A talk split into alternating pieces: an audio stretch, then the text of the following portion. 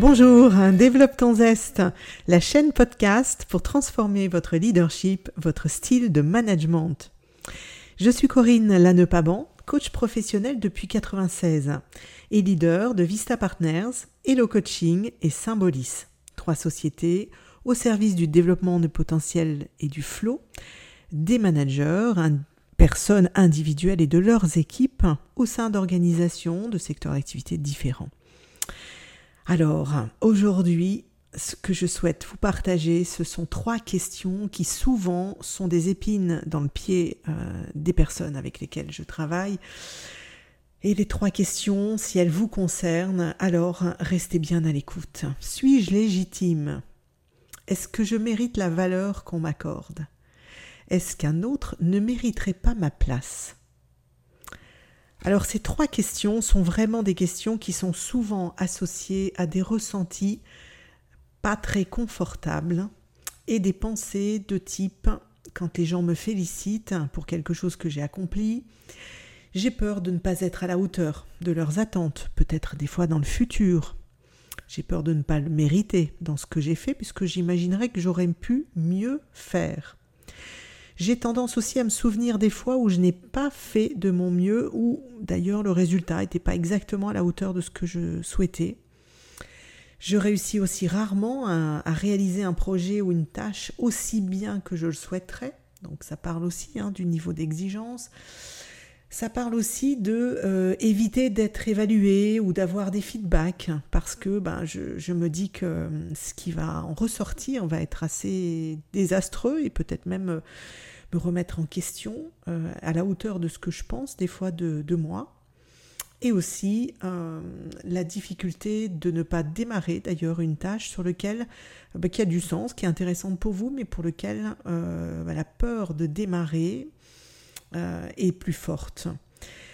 Toutes ces questions-là, il pourrait y en avoir encore euh, de nombreuses et je vais vous les partager au, travers d'un accompagnement d'un client en coaching que j'appellerai Benoît. Et donc euh, ces différentes questions on, tournent autour d'un concept qui a été mis à jour en 92, puisque 70% de la population tendrait à douter un jour ou l'autre, ne serait-ce qu'une seule fois, de la légitimité de son statut ou de sa position actuelle. Nous savons ça grâce à la psychologue Pauline Rose Clance, qui a donc nommé ses ressentis sous la forme d'un concept qui s'appelle le syndrome de l'imposteur.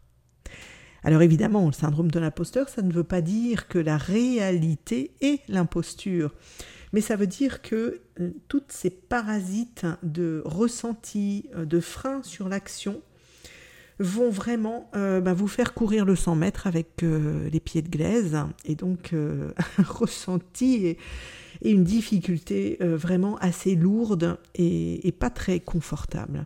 Alors je, vous avais dit que je vous parlais de Benoît.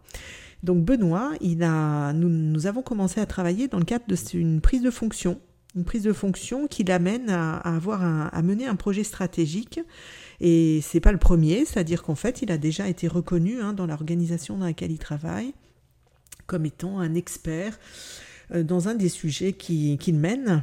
Et euh, cette expertise étant reconnue euh, pour l'organisation, il a semblé vraiment mature et intéressant de lui confier un projet en rupture. Voilà. Alors ça, ça a son importance parce que ça veut dire qu'il n'y avait pas d'antécédent vraiment et ce projet euh, en rupture correspond euh, pour Benoît à des valeurs qu'il défend euh, et des valeurs qui sont des valeurs aujourd'hui de amener l'entreprise à être plus responsable par rapport aux ressources de la planète. Donc, projet qui, qui vraiment nourrit ces valeurs et qui du coup lui font accepter cette prise de fonction.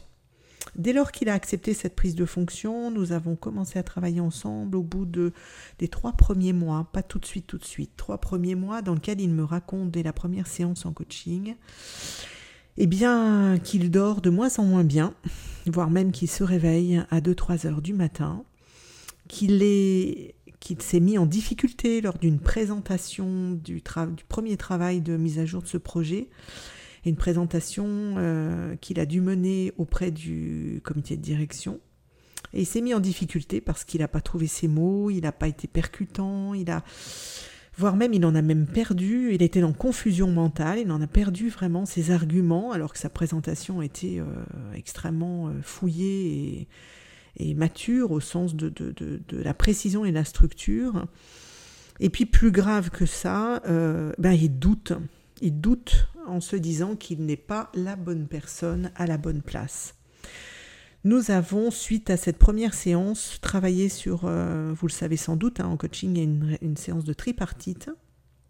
Et là, j'entends de la part de son manager que Benoît est quelqu'un qui est extrêmement, euh, comment dire, légitime et même euh, reconnu dans l'entreprise pour, pour la qualité de son travail et puis le, et son expertise et rigueur et même intégrité mentale.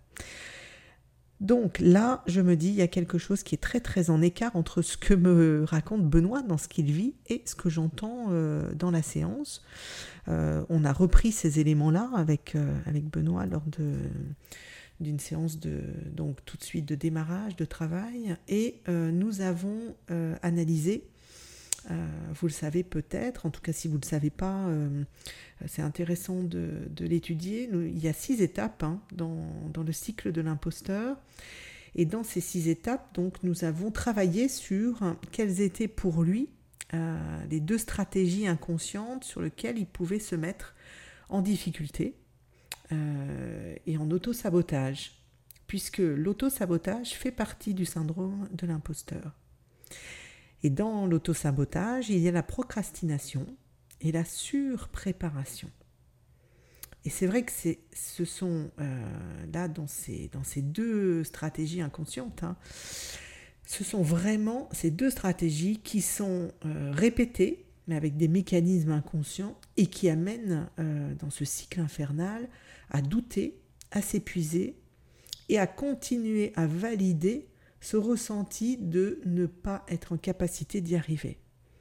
Alors c'est vraiment infernal et c'est au-delà du champ de la conscience, puisque vous imaginez bien que Benoît, tel que je vous le présente, il, a, évidemment une extrêmement bonne analyse, il se voit fonctionner et il y avait cette incompréhension de se dire mais pourquoi je pourquoi j'en arrive à ça? Pourquoi je finalement, je m'incapacite au moment où je dois présenter mon dossier alors que euh, j'ai travaillé dessus avec nos équipes et que je suis en plus convaincue et habitée même de ces valeurs, hein, de, de combien le projet que nous portons a de l'importance.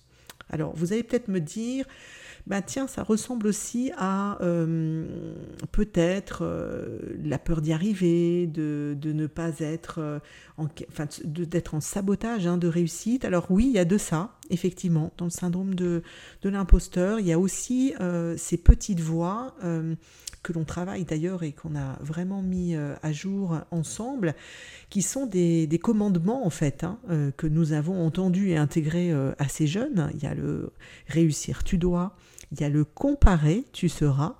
Il y a le différente, tu es.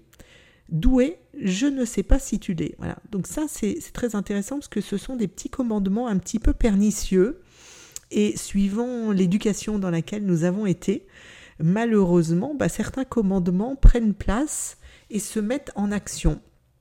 Entre autres, si je vais une étape plus loin, pour Benoît, il y avait la la comparaison. Et la comparaison dans je vais défendre un projet au sein euh, d'un comité de direction où euh, c'est un parterre de, de potentiels de communicants et, euh, vraiment de personnes qui, ont une capacité à prendre la parole, défendre les objections, à, faire preuve de beaucoup d'assertivité. Et Benoît, ses talents ne sont pas à cet endroit-là. Ses talents sont davantage dans, dans l'écoute euh, la co-construction, la, la, nuance aussi. Et donc, euh, euh, c'est quelqu'un qui prend ce temps de réflexion, d'analyse réflexive, pour être plus pertinent au moment de, la, de sa prise de position.